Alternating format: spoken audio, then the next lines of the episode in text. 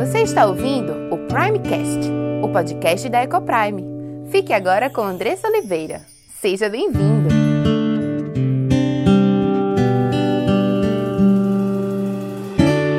Eu sou Andressa Oliveira, esposa, mãe, educadora, diretora da EcoPrime International Christian School e apaixonada por aprender e ensinar sobre educação de filhos e louvo a Deus pelo privilégio de poder compartilhar com vocês através da rádio, né, através do podcast, sobre um pouco sobre criação de filhos, um pouco sobre família, casamento. Não a partir do que Andressa acha, mas a partir do, de uma cosmovisão cristã, a partir da palavra de Deus, Criador e Senhor de todas as coisas. E é um prazer estar aqui com vocês mais um dia. E antes de eu seguir para conversar com vocês sobre um conteúdo extremamente importante hoje, eu queria te convidar a respirar fundo junto comigo. Normalmente nós esquecemos de fazer isso, temos dias tão corridos, tão cheios de tantas atribuições e muitas vezes nos esquecemos de respirar, a começar de mim. Né? Então, queria te convidar a respirar fundo junto comigo. Respira fundo, deixa o ar entrar nos teus pulmões, te dando aí oxigênio, alimentando as tuas células de oxigênio. Esse oxigênio que foi dado por Deus para a nossa saúde, para a nossa vida. Uma de tantas milhões de bênçãos que Ele derrama sobre a nossa vida todos os dias. Né? Até ontem eu estive na, estava na praia e Tava ali contemplando aquele marzão na minha frente, né? Aquele mundo parece que não tem fim, né? O mar a gente vai ali, olha até o horizonte só vê mar.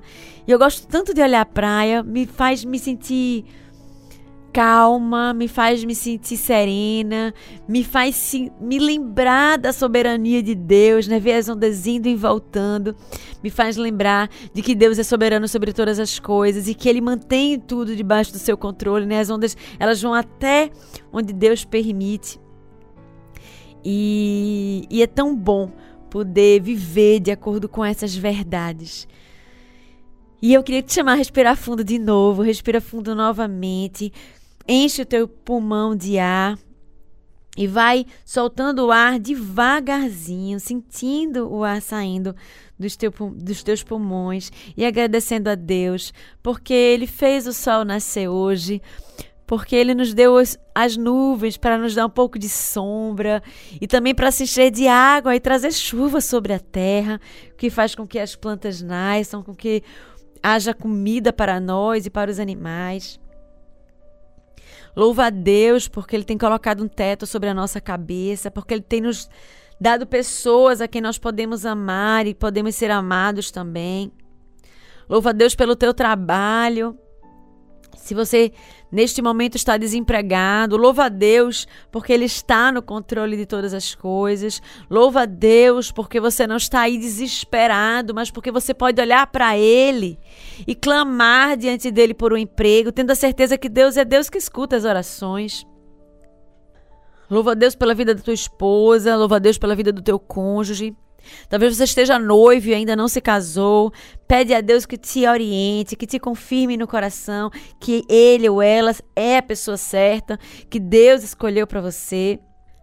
Agradece a vida dos teus filhos, coloca a vida deles diante de Deus também, pedindo para que Deus os conduza, para que Deus te dê sabedoria todos os dias, para que você possa alcançar essa graça de conduzir os seus filhos nos caminhos do Senhor. Talvez você não tenha filhos ainda e esteja clamando há um certo tempo a Deus por filhos. Então louva a Deus, porque você pode descansar nele, sabendo que a vontade dele é sempre boa, perfeita e agradável. E que as suas orações não são em vão, porque Deus escuta cada uma das suas orações. Eu estava me lembrando agora de Ana, né? Quanto tempo Ana orou e clamou ali diante de Deus, se humilhou diante de Deus, pedindo a Deus um filho. Ela era né, sua, sua madre era fechada, né? ela, não, ela não podia ter filhos, mas Deus ouviu o clamor daquela mulher e finalmente ela engravidou e deu à luz a Samuel, que foi um grande profeta da Bíblia, e depois ela deu, deu à luz, se eu não me engano, a mais cinco crianças. Né? Deus a abençoou e pode te abençoar também. Então louva, porque nosso Deus é um Deus que pode todas as coisas. O nosso Deus é um Deus de impossíveis e nós podemos descansar no seu poder, descansar na sua soberania, descansar tendo a certeza de que Ele é um Pai amoroso.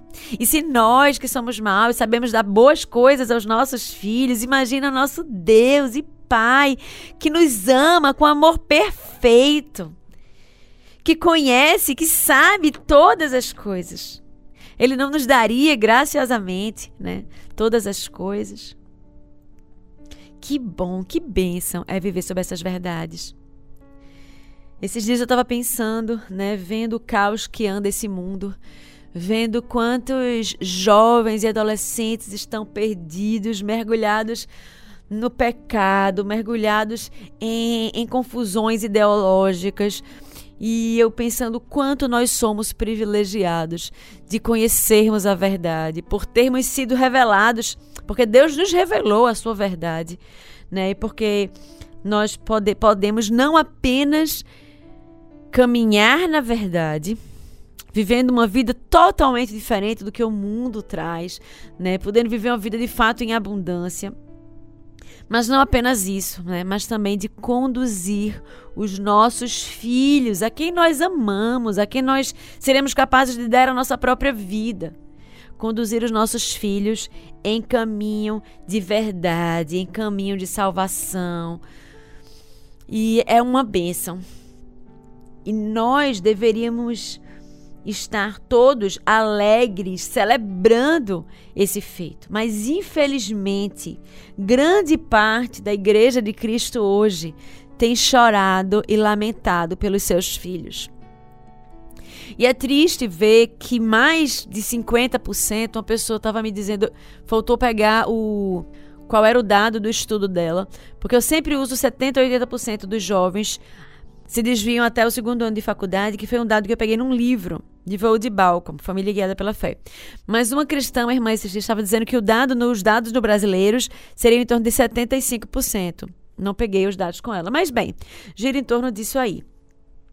75% de nossos jovens têm se desviado dos caminhos do Senhor, né? E isso é fato que a olhos vistos, né, nós conseguimos olhar para a nossa igreja e ver quantos jovens têm se desviado.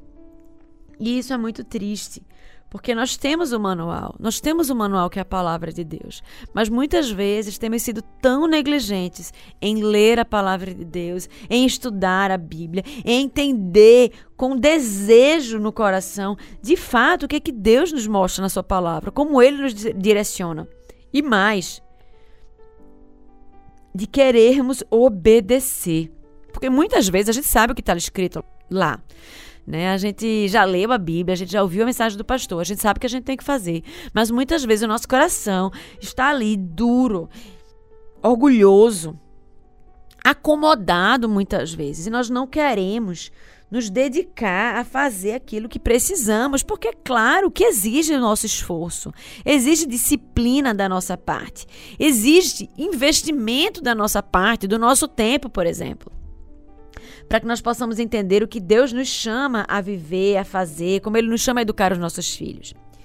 E entendendo como nós temos tido dificuldade nesse ponto, como tantas famílias têm se sentido frustradas, perdidas e impotentes em relação à criação de filhos, é que nasceu o Centro de Treinamento para Pais Cristãos. É um evento 100% presencial. Um evento sem fins lucrativos, com o objetivo de alcançar famílias cristãs com a palavra de Deus, com estratégias práticas de como nós criarmos filhos para Deus, como nós pastorearmos o coração dos nossos filhos, como nós podemos proteger o coração dos nossos filhos. E essa é a meta do Centro de Treinamento para Pais Cristãos que acontece este ano, no dia 18 de setembro, com o pastor Ted Tripp e sua esposa Marge Tripp. Eles são autores dos livros Pastoreando o Coração da Criança, Instruindo o Coração da Criança. Eles estarão conosco no dia 18 de setembro, conversando sobre como nós podemos proteger o coração dos nossos filhos, como pastorear os corações dos nossos filhos, para que eles sejam não apenas frequentadores de igreja, mas que eles sejam servos do Senhor, que eles sejam apaixonados pela palavra de Deus, para que eles amem ao Senhor acima de todas as coisas. E esse é um grande desafio que Deus nos deu e que precisamos nos esforçar para cumpri-lo. Precisamos nos esforçar se quisermos chegar ao fim dos nossos dias e olhar para trás e tendo a certeza que nós demos o nosso melhor.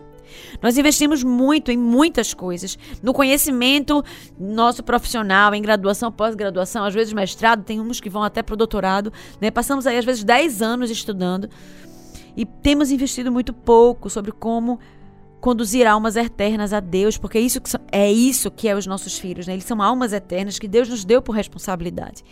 Então precisamos investir tempo buscando conhecimento, buscando formação. Eu quero te convidar a procurar saber mais sobre esse dia para se inscrever e garantir a tua vaga.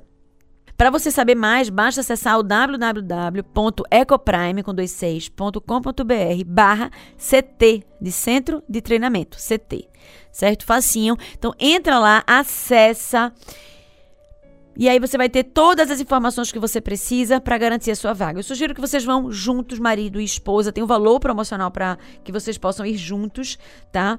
É, eu disse que era sem fins lucrativos, mas é pago, até porque a gente precisa desse custo, desse valor para custear o evento.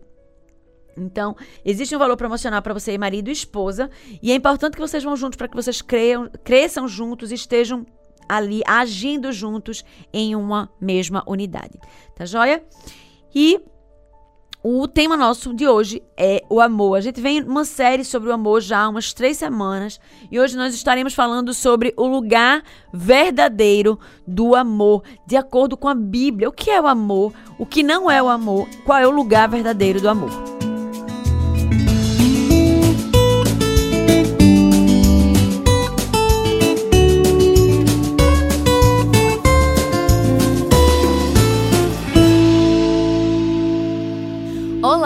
Meu nome é Andressa Oliveira, filha e serva do Deus Altíssimo, esposa de Gabriel, mãe de Diego, Cauã e Aimee, educadora e diretora da EcoPrime International Christian School. Tenho aprendido que Deus nos ensina sobre casamento, criação de filhos e educação cristã. Tenho estudado e conhecido dia a dia qual o plano perfeito de Deus para a sua igreja. E todo esse conhecimento tem trazido uma linda transformação em nossa casa, entre meu marido e eu, entre nós e nossos filhos. E eu quero compartilhar essas verdades para que mais lares sejam transformados. E este podcast é para você que tem buscado viver no centro da vontade de Deus em todas as áreas de sua vida, ansiando por entender qual o caminho que ele nos aponta para a liberdade, felicidade e sucesso em Cristo. Iremos trabalhar aqui conteúdos diversos que possam contribuir com a sua vida familiar, sempre dentro de uma cosmovisão bíblica cristã. Mas para que esse conteúdo possa abençoar a sua vida e sua casa, você precisa estar com coração e mente abertos para ouvir a voz de Deus. Que este podcast seja um instrumento nas mãos daquele que nos criou, nos salvou e nos amou e deseja que vivamos a vida em abundância que ele preparou para os seus.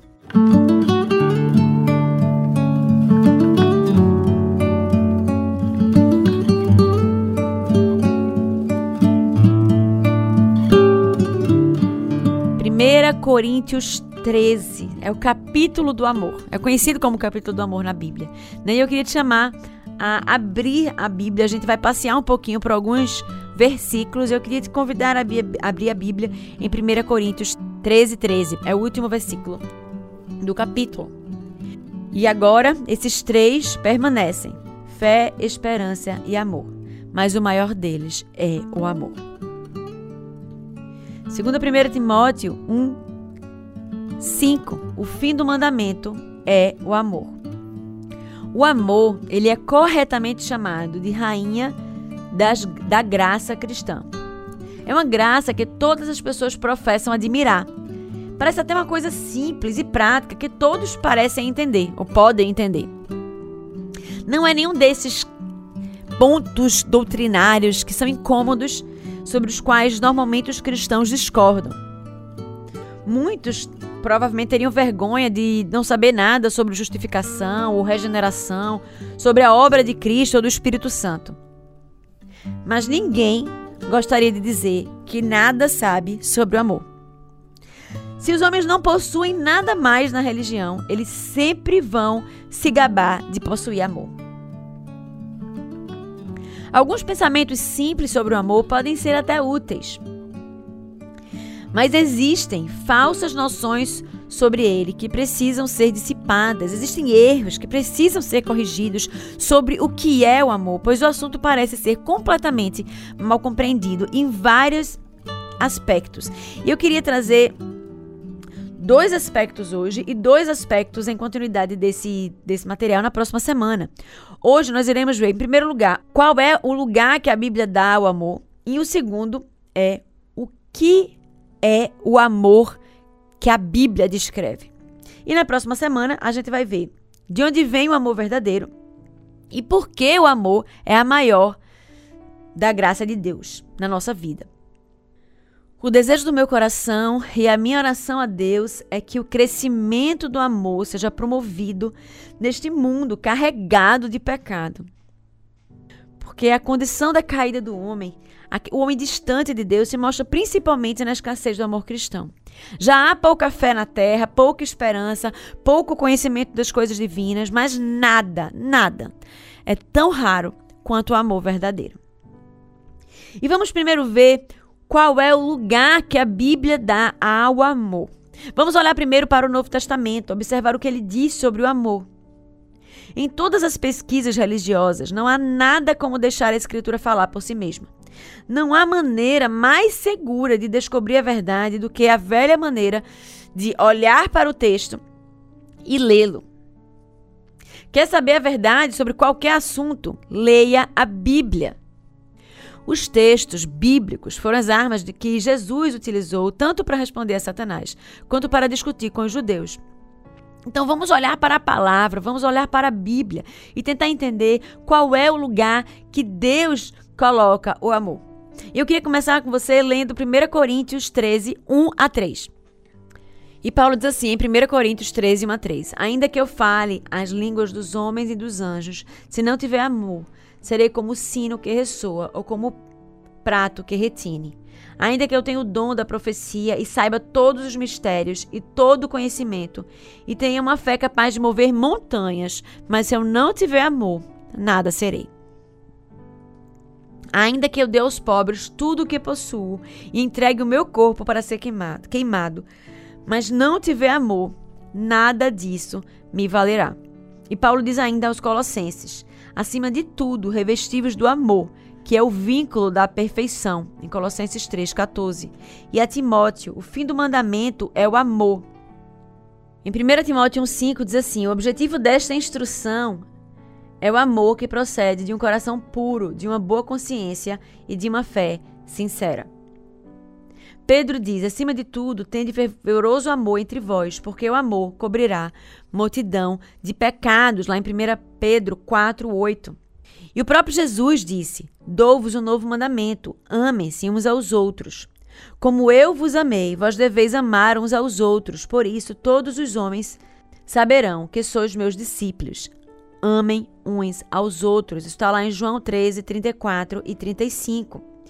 E em Mateus 25, 41 a 43, diz assim: então ele dirá aos que estiverem à sua esquerda: Malditos, apartem-se de mim para o fogo eterno, preparado para o diabo e seus anjos.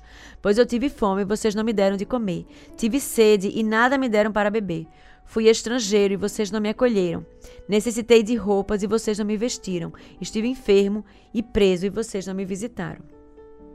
Ouçamos o que Paulo diz também lá em Romanos 13, 9. A ninguém devam nada, mas amaram ao outro, porque aquele que ama a outro cumpre a lei.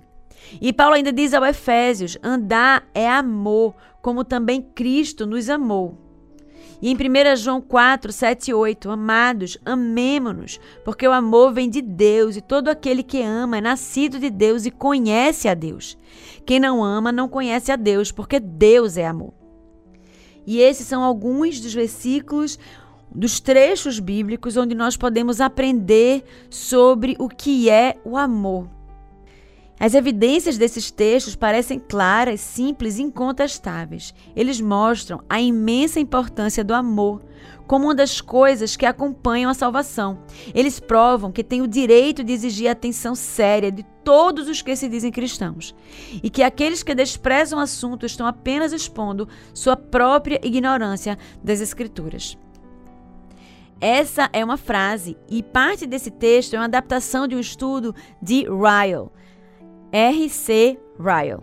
E ele escreveu aqui esse material sobre o amor e ele chama a atenção de nós cristãos como nós devemos nos preocupar e valorizar esse assunto, entender o assunto amor.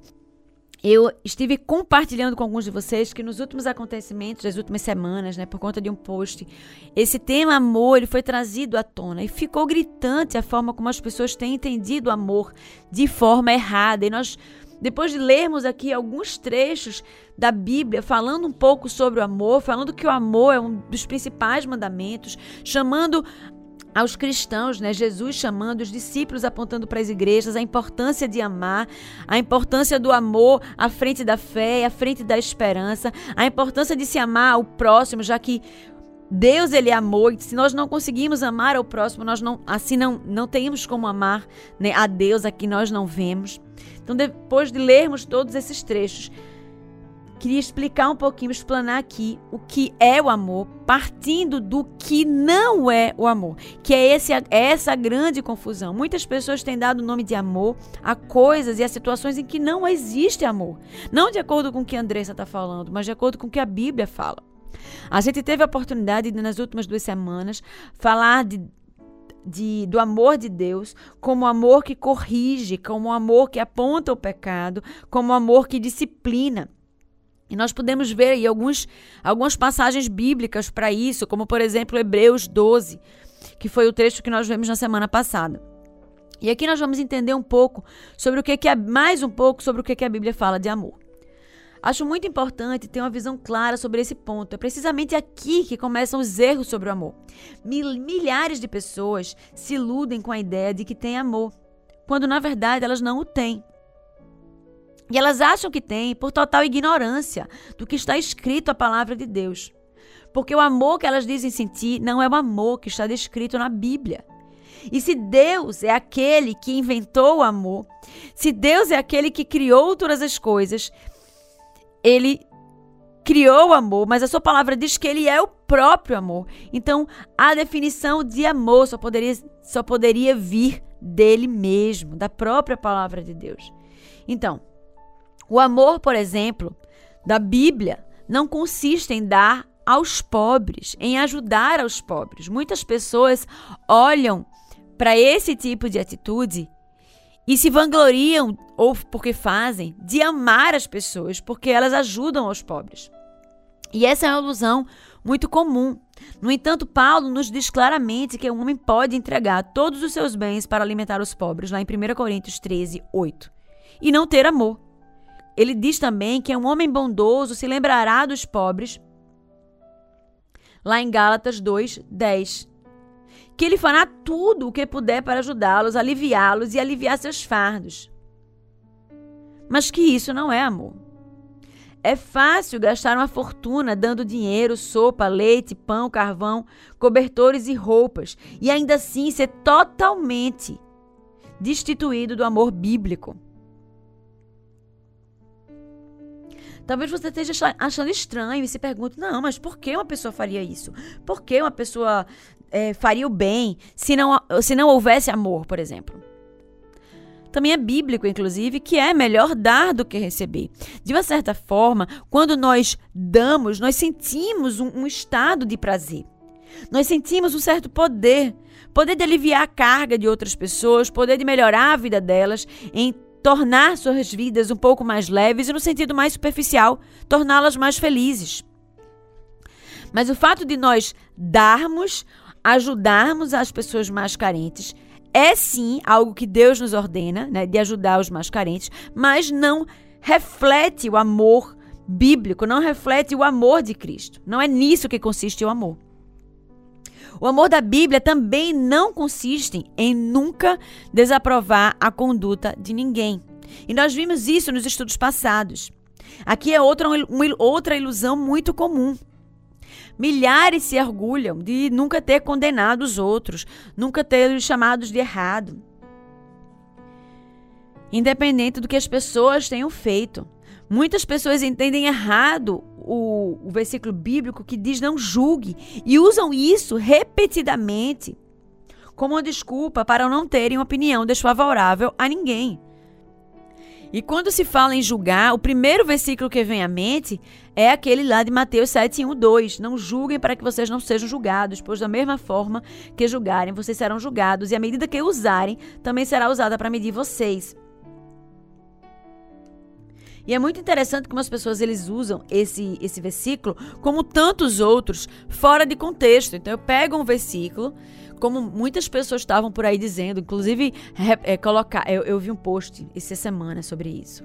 As pessoas dizendo que para ir para o inferno, tipo assim, as pessoas que iam para o inferno, é, pessoas cortavam as barbas, comiam carne de porco usavam roupas de tecidos diferentes. Um absurdo. Tipo assim, coisas nesse nível, né?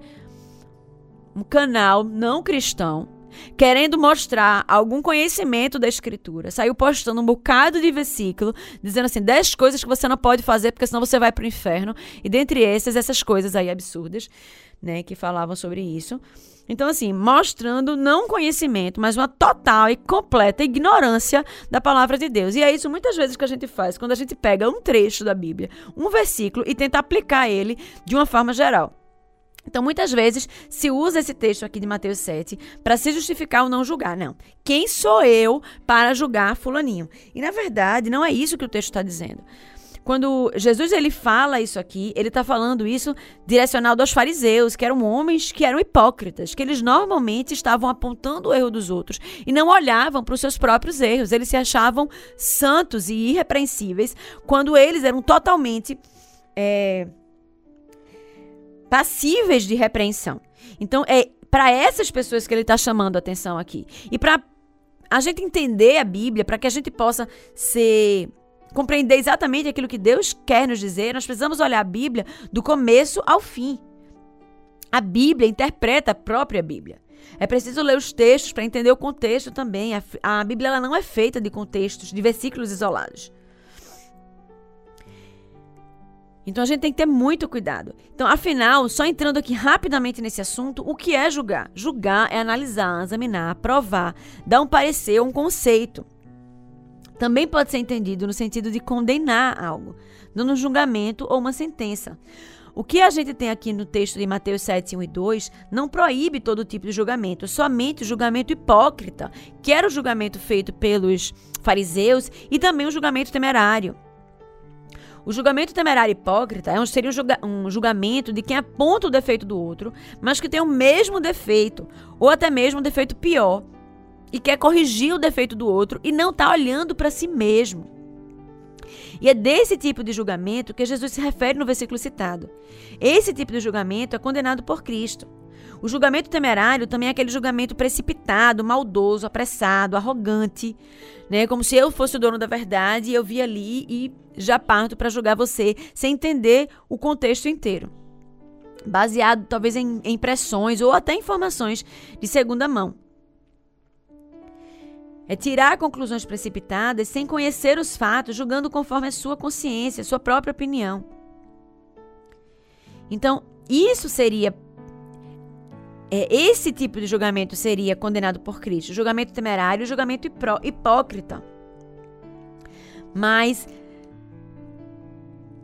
Deus, ele nos chama sim a julgar. Se analisarmos bem lá no Velho Testamento, temos o livro de juízes. E Deus estabeleceu juízes entre o seu povo lá na época de Moisés. E o que, é que eles faziam? Eles julgavam. Julgavam segundo a reta justiça de Deus, ou seja, de, de acordo com a palavra de Deus. Se a proibição bíblica de julgar fosse interpretada desta maneira, não haveria um juiz em toda a face da terra que não estivesse cometendo um pecado contra Deus. Ninguém poderia falar nada de ninguém, porque todo mundo peca. O pastor pobre, coitado, não iria nem poder pregar nada que ele não pecasse, o que excluiria muitos trechos bíblicos, né? Então, na verdade, não é isso. Esse chamado a não julgar é chamado a não julgar de um julgamento hipócrita. Eu posso ter o mesmo pecado e julgar aquela pessoa? Posso, desde que eu me olhe primeiro, desde que eu me enxergue primeiro. Eu, por exemplo, vou tratar a minha filha sobre um determinado ponto em que eu também falho. Então, dizer, filha, esse é um ponto em que eu também falho. E eu percebi que você falhou nisso. A gente precisa lutar contra esse pecado, a gente precisa pedir a Deus que nos ajude. Então, é falar com humildade, é, é falar me posicionando no lugar certo. Mas ainda assim, eu sou chamado a julgar. Julgar no sentido de exortar, de apontar o pecado, de ajudar aquele outro a entender que está errando e a se arrepender e poder seguir o caminho certo. E a gente tem visto no, ao longo dos últimos dos últimos estudos que isso é uma prova de amor. Seu vizinho, por exemplo, ele pode ser um bêbado, um mentiroso e um homem violento. Ah, deixa pra lá. Não vou falar nada porque eu amo ele. Não, isso não é amor. Isso não é prova de amor, é exatamente o contrário. Se eu quero ver aquele homem arrependido, se eu quero ver aquele homem é, salvo, eu vou falar. E isso sim é amor bíblico. O amor da Bíblia não consiste em nunca desaprovar as opiniões religiosas de ninguém. E aqui está outra ilusão. Muita gente diz assim: ah, todos os caminhos levam a Deus. Gente, isso é uma grande mentira de Satanás. O único caminho que leva a Deus é Cristo. Jesus diz: Eu sou o caminho, a verdade e a vida. Ninguém vem ao Pai senão por mim. Se vemos outra pessoa caminhando por um outro caminho, crendo numa outra religião e não buscamos, não a buscamos para falar do amor de Deus, se não buscamos para falar de Cristo que veio ao mundo e morreu na cruz pelos nossos pecados e ressuscitou e vive está à direita de Deus Pai Todo-Poderoso e estará vindo novamente aqui para buscar os seus. Todos aqueles que se arrependerem, todos aqueles que se entenderem como pecadores. Nós não estamos amando aquela outra pessoa, mas estamos abandonando em sua própria perdição, em sua própria ignorância. Se entendêssemos o amor dessas três formas, os, os apóstolos estariam errados ao terem saído para pregar aos gentios. Não faria o menor sentido fazermos missões. Seria melhor fecharmos as nossas Bíblias, as nossas igrejas, porque se não tivermos que apontar o pecado do outro, se não tivermos que pregar a Cristo a despeito de toda e qualquer religião, não faz o menor sentido termos igrejas. Se é assim, todo mundo está certo e ninguém está errado. Se todo mundo vai para o céu e ninguém vai para o inferno. O nosso evangelho é um evangelho de mentira. Mas esse amor que pregam por aí é uma caricatura monstruosa daquilo que Deus fez de forma tão perfeita. Dizer que todos estão igualmente certos em suas opiniões, embora suas opiniões se contradigam. Dizer que todos estão igualmente a caminho do céu, embora seus ensinamentos sejam totalmente opostos. Isso não é amor bíblico. Amar assim é desprezar o que Deus fala. É dizer e desprezar a Bíblia como se ela não tivesse nos dado um padrão de verdade, de verdade do que é o amor. O amor verdadeiro não acha que todos estão certos. O amor verdadeiro clama não acredite em todos os espíritos, mas teste os espíritos para ver se são de Deus, porque muitos falsos profetas foram para o mundo. Lá em 1 João 4, 1, aqui. O apóstolo João está chamando para que eles julguem, julguem os falsos profetas. Será que aquilo que eles estão dizendo é certo? Será que eles estão mentindo? Lá em 2 João 1,10 diz assim: Se alguém vier até você e não trouxer esse ensinamento, não leve para sua casa, nem o receba. De acordo com a visão de mundo hoje, se muitas pessoas estivessem ouvindo aqui esses versículos, talvez estivessem acusando isso de não ser amor, mas quem dita o amor é Deus, é Cristo. Isso está escrito na sua palavra. Mas vamos deixar aqui o lado negativo do que é o amor, o que não é o amor. E vamos agora olhar para o que é o amor. O amor cristão é aquele amor que Paulo coloca em primeiro lugar entre os frutos que o Espírito faz brotar no coração do crente. O fruto do Espírito é o amor. Amor a Deus, como que Adão tinha antes da queda. Aquele que tem amor deseja amar a Deus de coração, alma, mente e força. O amor ao homem é sua segunda característica. Quem tem amor cristão deseja amar o próximo como a si mesmo. O amor ao próximo flui porque nós aprendemos a amar, porque Deus nos amou primeiro. O amor cristão se manifestará nas ações de um crente. Isso o deixará pronto para praticar atos bondosos com todos ao seu alcance. Tanto para seus corpos como para suas almas. Não deixará se contentar com palavras suaves e desejos bondosos. Como seu mestre, como Cristo, ele se preocupará mais em ministrar do que em ser servido, em servir mais do que ser servido. E não buscará nada em troca. Como Paulo e Cristo, ele estará muito disposto a gastar e ser gasto pelos outros, mesmo que retribuam com ódio e não com amor. O verdadeiro amor não quer salário. Seu trabalho é a sua recompensa. O amor cristão se manifestará na prontidão do crente, tanto para suportar o mal quanto para fazer o bem. Isso o fará paciente mesmo sob provocação, perdoando mesmo quando ferido, manso mesmo quando atacado injustamente, quieto mesmo quando caluniado.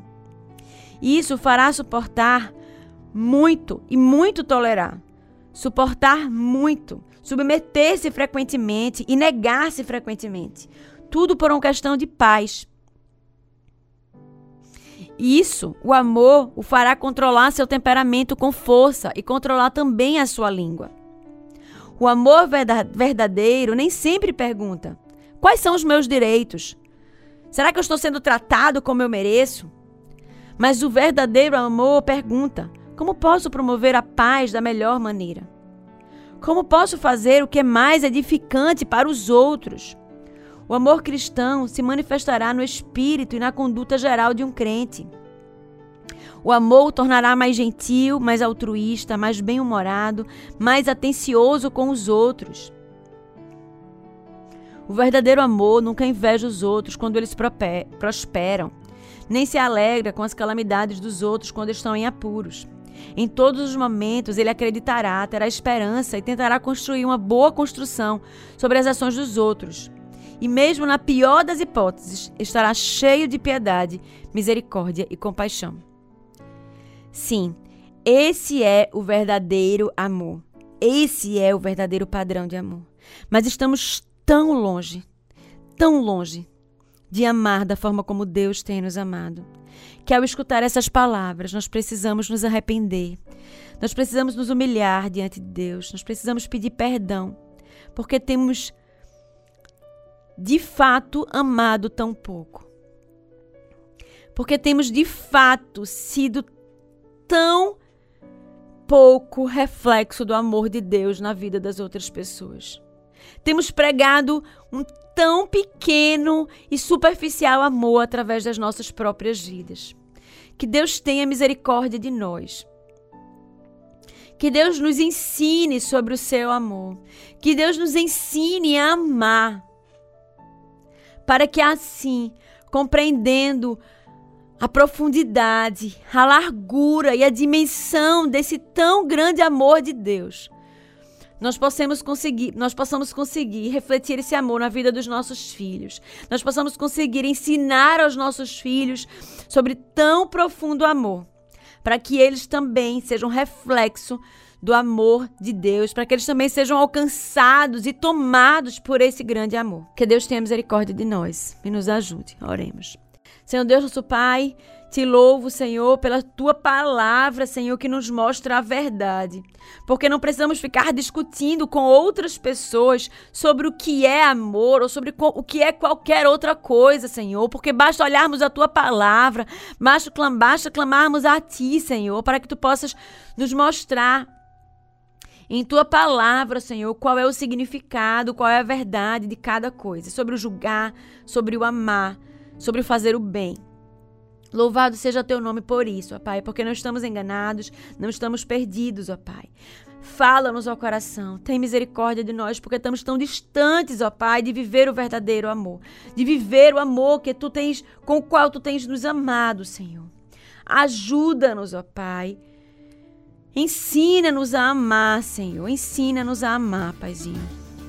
Capacita-nos, ó Pai, a ensinar os nossos filhos sobre o amor, Paizinho. Salva a nossa família, salva a nossa vida, salva a vida dos nossos filhos, ó Pai. Revela-se a nós, não nos permite nos desviarmos dos teus caminhos nem para a direita nem para a esquerda, mas mantém-nos firmes, ó Pai, no caminho que tu tens reservado para nós, principalmente, ó Pai, no caminho do amor, do verdadeiro amor, não do amor que tem as pessoas têm pregado por aí, mas do teu verdadeiro amor.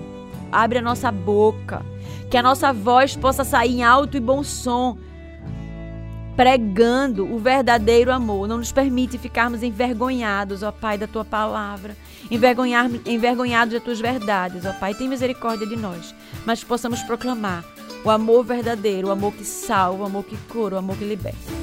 Em nome do teu filho Jesus amado.